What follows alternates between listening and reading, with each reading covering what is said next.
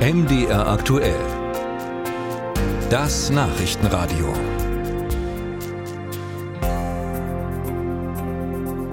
Unser Ziel ist es, gleichwertige Lebensverhältnisse in allen Regionen unseres Landes zu schaffen. Wir wollen Digitalisierung und Mobilität neu denken.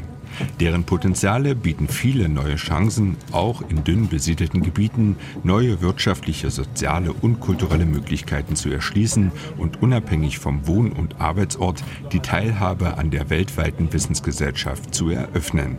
Wir wollen die Möglichkeiten von Stadt und Land verbinden und ein für alle lebenswertes Land gestalten. So haben es sich CDU, SPD und FDP in ihren Koalitionsvertrag geschrieben, als sie im vergangenen Jahr Sachsen-Anhalts Landesregierung gebildet haben. Aber was bedeutet das zum Beispiel in Eisleben? Also wie gesagt, das ist der Westturm. Sie können sich nicht vorstellen, wie das vorher alles aussah. Wesentlich geworden, angenehmer. Eisleben im Landkreis Mansfeld-Südharz, ganz im Süden von Sachsen-Anhalt. Der schöne, ordentlich sanierte Bahnhof würde einem wahrscheinlich gar nicht auffallen, wenn man auf seiner Zugreise durchs Land nicht schon an so vielen heruntergekommenen, eingestürzten und auch ein bisschen modrigen Bahnhöfen vorbeigekommen wäre. Mit seinen 22.000 Einwohnern ist Eisleben natürlich eine richtige Stadt, aber urban ist Eisleben nicht. Das konnte man viele Jahre auch am Bahnhof sehen, erzählt René Bartel.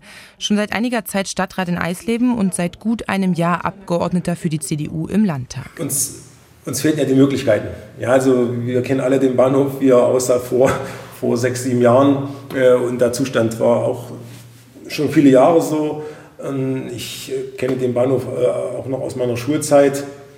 Und ähm, ja, nachdem er dann geschlossen wurde, ist er, war er ja dem Verfall letztendlich ausgesetzt. Und natürlich war es kein schönes Bild. Und irgendwann sagt man sich, wir müssen dann auch eine Lösung finden, zumal ja die, die Deutsche Bahn überhaupt keine Ambitionen mehr hatte, dieses Objekt in irgendeiner Form noch weiter zu betreiben oder auch zu sanieren. Und es war, kann man so sagen, ein Schandfleck. Ja, und wir haben uns äh, dann den Mut ergriffen und äh, das Herz in die Hand genommen und haben letztendlich dann den Bahnhof äh, wieder, wieder so äh, auf Vordermann gebracht, wie er heute dasteht. Zehn Jahre ist es her, da bot die Deutsche Bahn der Kommune den Bahnhof, das heißt die Bahnhofshalle und den Gehweg rundherum an. Zum Kauf war aber kein Geld da, also was tun? Investoren waren nicht aufzutreiben oder sprangen wieder ab. Die Lösung, den Bahnhof als Genossenschaft kaufen. Ja, und in 2013, im September, war es dann letztendlich soweit. Äh, die Genossenschaft wurde gegründet mit dem, äh, mit dem Ziel, den, den Bahnhof wieder zu revitalisieren ja, und äh, jetzt, äh, neun Jahre später, kann man sich das anschauen, ist uns das gut gelungen. Also wir konnten den Bahnhof äh, natürlich aber auch mit äh, Fördermitteln und Unterstützung des Landes äh, dann den Bahnhof 2015 äh, muss es gewesen sein, genau wieder eröffnen. Im großen Eröffnungsfeier der MP war selbst zugegen und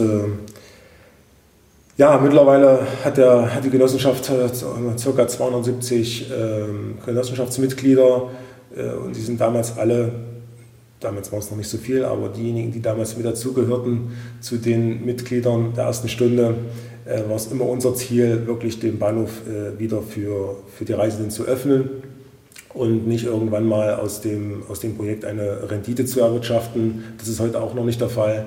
Also wir Bürger, wir Genossenschaftsmitglieder wollten letztendlich äh, wirklich, dass äh, wir wieder ein Tor der Stadt äh, saniert bekommen und äh, geöffnet bekommen. Und das ist uns, denke ich mal, sehr gut gelungen.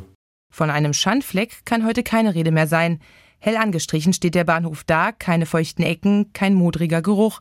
Das kleine Bistro in der Bahnhofshalle steht zwar leer, Interessenten können sich gern melden, sagt Bartel und lächelt. Aber auch die anderen Räume sind vermietet. Steuerberatung, Physiotherapie, Verwaltungsbüro, Ingenieurbüro. Der Bahnhof gliedert sich ja in die Empfangshalle und dann in einen West- und Ostturm, so kann man das bezeichnen. ja, wir sagen das so dazu. Und äh, wir konnten auch für äh, diese Einheiten äh, Mieter finden.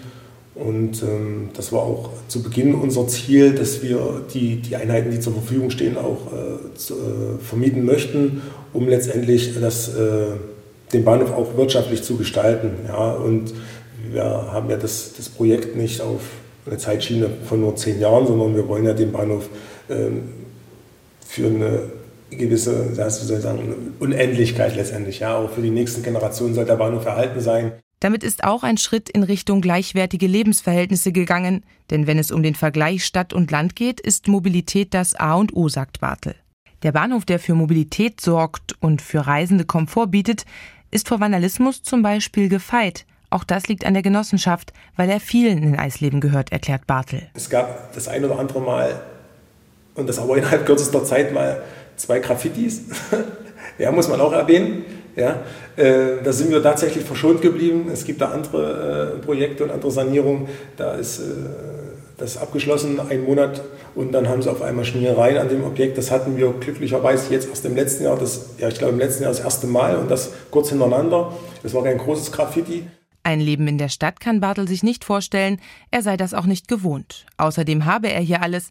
Er ist ein Landmensch durch und durch. Ich glaube, die, die, die Vorteile auf dem Land ist, äh, im, vor allen Dingen im Dorf, äh, jeder kennt jeden. Und äh, sobald man auf die Straße geht, äh, trifft man tatsächlich irgend, irgendeinen Wohner mit der, oder Bewohner des, äh, des Ortes, mit dem man sich unterhalten kann und äh, Klatsch und Tratsch, sage ich mal, besprechen kann. Ja, und ich habe auch das Gefühl, dass vielleicht das Gemeinschaftliche auch etwas äh, im dörflichen Leben etwas enger ist. Ja. Aber was ist das eigentlich mit dieser Gleichwertigkeit der Lebensverhältnisse?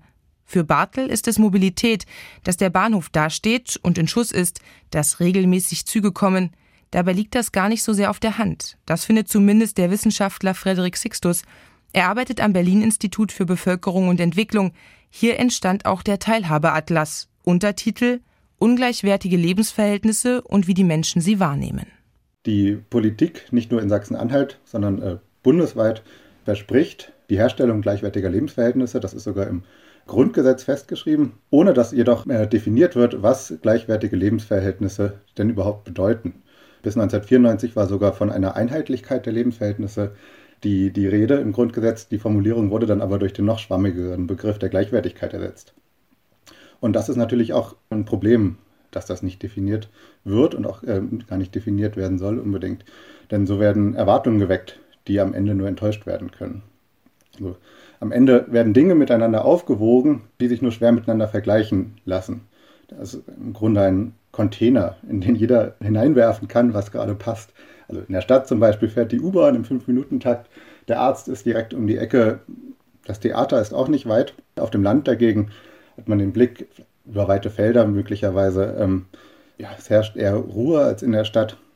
Und sicherlich hat beides seinen Wert. Nun ist aber nur die Frage, ob man das beides auch miteinander vergleichen kann. Auch wenn die Politik sich nicht darauf festlegen lassen will, was gleichwertige Lebensverhältnisse nun genau bedeuten, ob der Weg zur Apotheke immer gleich sein muss, die Internetverbindung überall dieselbe Geschwindigkeit haben muss oder der Schulweg nicht zu lang sein darf. Ein paar Dinge gibt es da doch, erklärt Sixtus. Also es gibt ja gewisse äh, Pflichtaufgaben, die der Staat erfüllen muss. Das sind in, in aller Regel sind das die Kommunen, die dafür sorgen. Ähm, und ja, so etwas wie Versorgung mit Elektrizität und Wasser, ähm, Abwasserbeseitigung auch gehört dazu, ähm, Feuerschutz oder auch ja, Versorgung mit äh, Bildungseinrichtungen. Äh, so etwas äh, muss gegeben werden. Wie genau das ausgestaltet wird, obliegt äh, den Kommunen dann in der Regel selbst.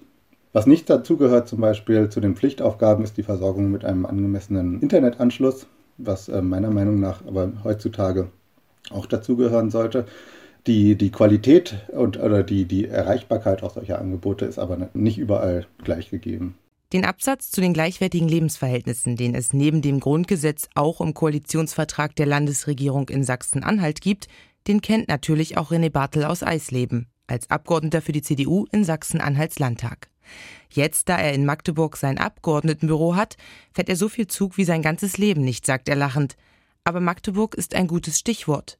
Woher kommt die Gleichwertigkeit der Lebensverhältnisse? Aus Magdeburg und von der Landesregierung? Wir haben es fast ohne gemacht.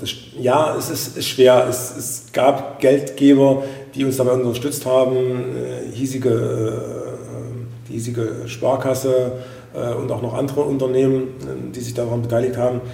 Natürlich ist es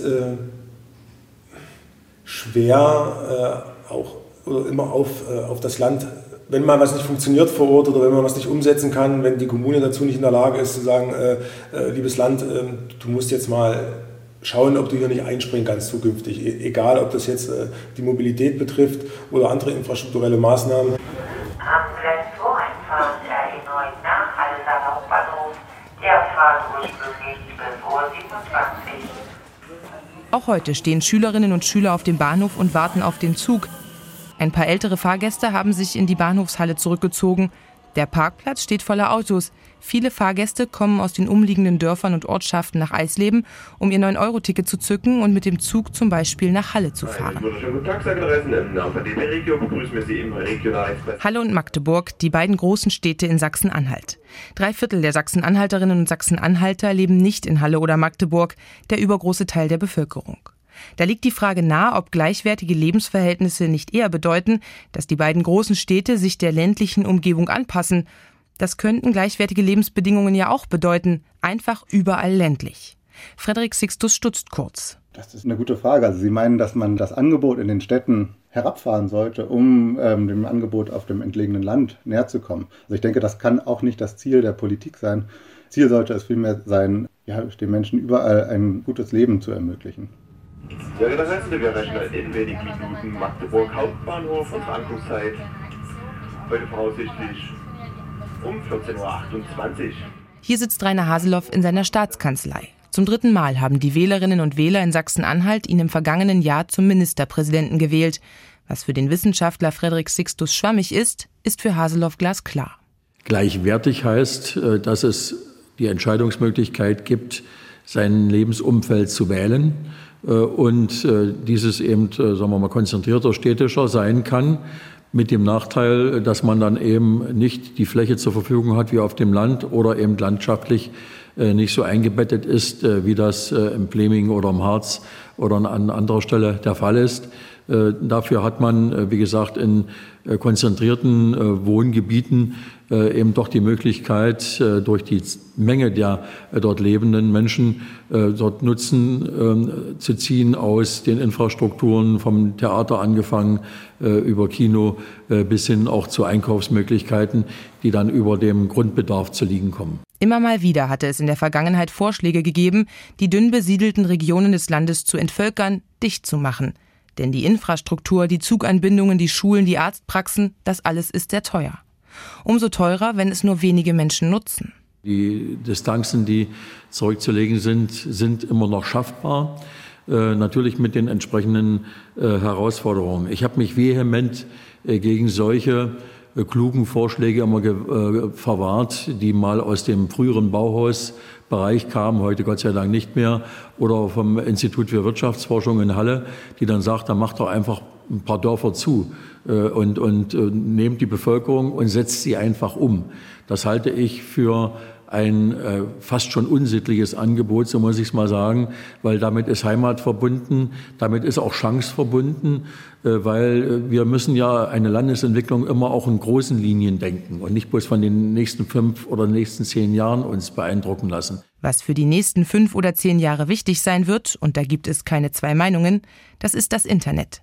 Überall im Land gucken im Moment dicke Kabel aus der Erde, stehen kleine Bagger auf Gehwegen, muss Pflaster neu verlegt werden, nachdem Bauarbeiter Kabel in die Erde gelegt haben für schnelleres Internet. Wenn ich vergleiche, wie oft ich vor elf Jahren noch auf der gleichen Strecke, äh, und ich bin inzwischen 20 Jahre, ja sogar in der Landesregierung, ähm, dort im Funkloch war und heute durchgängig äh, dort bis auf einen ganz kleinen Hänger, den ich immer schon kenne. Und da weiß ich, dass ich äh, da mal für eine halbe Minute das unterbreche. Das ist auf der langen Piste zwischen Rosslau und Zerbst. Da weiß ich, dass es mal dünn werden könnte. Aber ansonsten äh, bin ich in der Lage, äh, bei bestimmten, äh, auch gerade bei der Pandemie notwendigen Videoschalten, mich in Wittenberg im Auto zuzuschalten und bis Magdeburg, bis zur Staatskanzlei komplett dieser Videoschalte, also das heißt nicht nur telefonmäßig, sondern eben auch per Bild beizuwohnen. Bei so manchen MPK-Vorbesprechungen oder Vorstandssitzungen ist das für mich keine Hürde mehr, sodass Fahrzeit in der Richtung immer auch Arbeitszeit ist. Immer wieder hatte es Kritik am Ausbau des Internets in Sachsen-Anhalt gegeben, vor allem was das Tempo angeht. Sachsen-Anhalts Regierungschef reagiert darauf gelassen. Natürlich kann man sich immer alles schneller vorstellen, äh, aber wir müssen auch darauf hinweisen, was wir derzeit alles zeitgleich machen wollen. Wenn die Corona-Epidemie nicht gewesen wäre, die uns zweieinhalb Jahre in Teilen gelähmt hat und Ressourcen auch geldlicher Natur äh, auch gebunden hat. Wenn wir äh, entsprechend äh, die, die jetzigen Herausforderungen auch mit den Preisen äh, am Energiemarkt sehen, äh, dann haben wir ja ständig mehrere Bälle in der Luft, die wir vorher gar nicht äh, prognostiziert haben. Und deswegen äh, können wir alles versuchen, was irgendwie geht. Wunder kann keiner vollbringen. Und solange wir, wie gesagt, noch eine friedliche Entwicklung in unserem Land haben, ähm, können wir immer noch sagen, wir sind gestaltungsfähig. Tangermünde liegt im Norden von Sachsen-Anhalt in der Altmark. Hier, wo Fuchs und Hase sich guten Nacht sagen, gibt es schon immer wenig Menschen. Die Region ist besonders dünn besiedelt, weite Felder reihen sich an Wälder, mittendurch geht die Elbe. Tangermünde ist eine touristische Perle mit Fachwerkhäusern und Kopfsteinpflaster. Radtouristen bevölkern das kleine Städtchen an der Elbe, Timo Schönwald bewirtet sie und auch die, die ohne Rad kommen.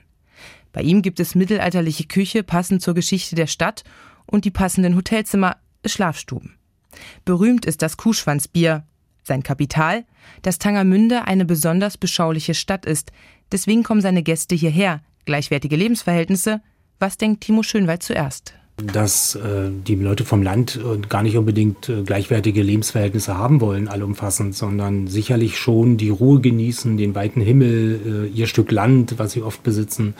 Ähm, also ich glaube, gleichwertige Lebensverhältnisse sind da nur bedingt gewünscht. Und ähm, es ist äh, toll für die Menschen, die auf dem Lande leben, dass sie mit dem Hund einfach über irgendeinen Acker laufen können und äh, mit dem Fahrrad sich frei bewegen können, ohne Radwege in engster Form irgendwie benutzen zu müssen. Also an so eine Sachen äh, denk, denkt man hier auf dem Lande äh, erstmal. Das äh, Zweite ist natürlich, dass es einen äh, schon eine gewisse Grundstruktur braucht, wie für, ja, ausgebaute Straßen sicherlich, Meistens lebt Schönwald gern auf dem Land. Er hat es sich so ausgesucht. Nur manchmal da. Also ähm, es nervt eigentlich nur in den Momenten, äh, wenn einem die Leute, die man kennt, zu viel werden, zum Beispiel. Ja, also es passiert mir, äh, es, es, ist auf der einen Seite der große Vorteil. Man, jeder kennt jeden und äh, man grüßt sich und äh, man äh, sag ich mal, wertschätzt sich dadurch auch gegenseitig. Auf der anderen Seite ist es auch total toll, mal in Berlin zu sein und äh, keiner kennt einen und äh, darf ich so sagen, man kann sich mal am Arsch kratzen, ohne dass es gleich in der Zeitung steht. Das genieße ich. Aber dann und wann kann das Leben auf dem Land auch beschwerlich sein, denn oft sind die Wege lang. Deswegen ist eine Sache wirklich wichtig. Das sehe ich so, ja. Digitalisierung ist ein Schlüssel für viele Dinge, die auf dem Lande gerade als unangenehm oder nicht adäquat äh, oder nicht vergleichbar mit der Stadt empfunden werden. Und es ist auf dem Lande natürlich auch eigentlich jedem klar, dass sich eine Facharztpraxis äh, kaum rechnen wird. Aber wenn der Zugang zu einer Facharztpraxis beispielsweise digital und einfach möglich wäre, mit Telemedizin und all diesen Möglichkeiten, die heute ja eigentlich schon lange da sind, nicht nur heute, sondern seit, seit 15 Jahren möglich wären, äh, wenn man das zur Verfügung stellen könnte, dann würde der ländliche Raum äh, an Lebensqualität enorm gewinnen. Da ist sich Schönwald sicher. Dass es in grundsätzlichen Fragen der Infrastruktur gleiche Bedingungen wie in der Stadt geben muss, das ist klar.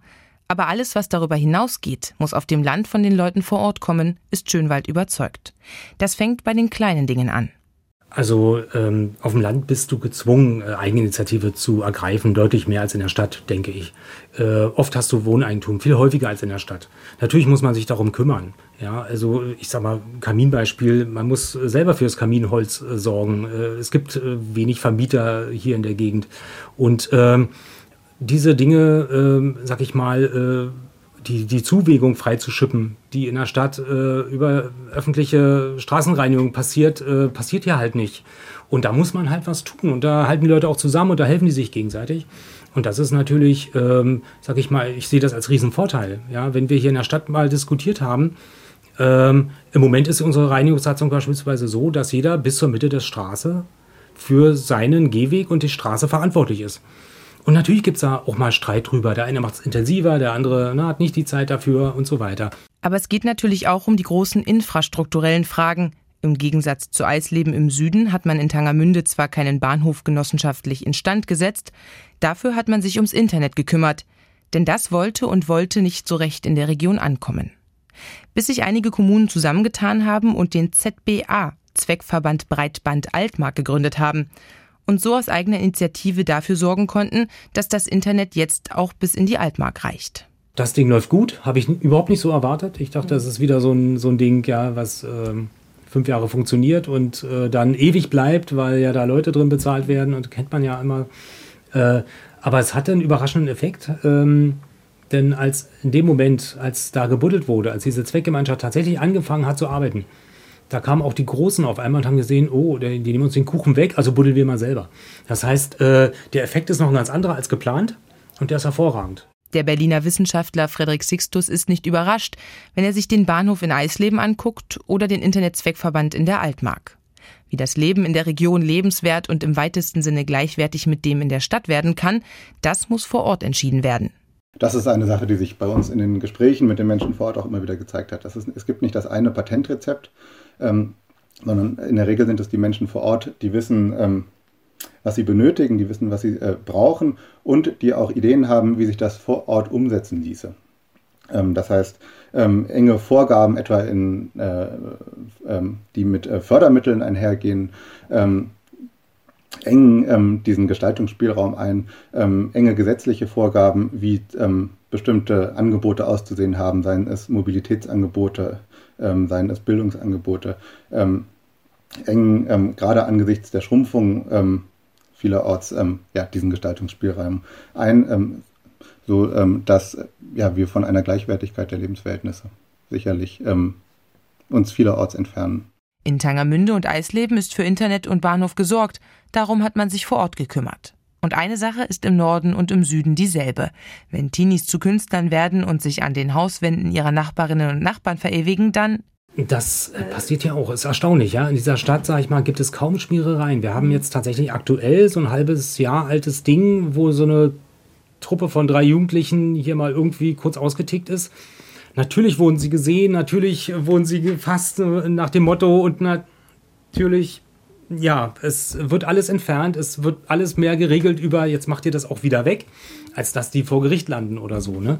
Also das, ja, na klar, und ansonsten gibt es hier nichts. In einer so kleinen Stadt bleibt eben nichts ungesehen, unbeobachtet oder unbemerkt. Das ist mit Sicherheit auf dem Land anders als in der Stadt.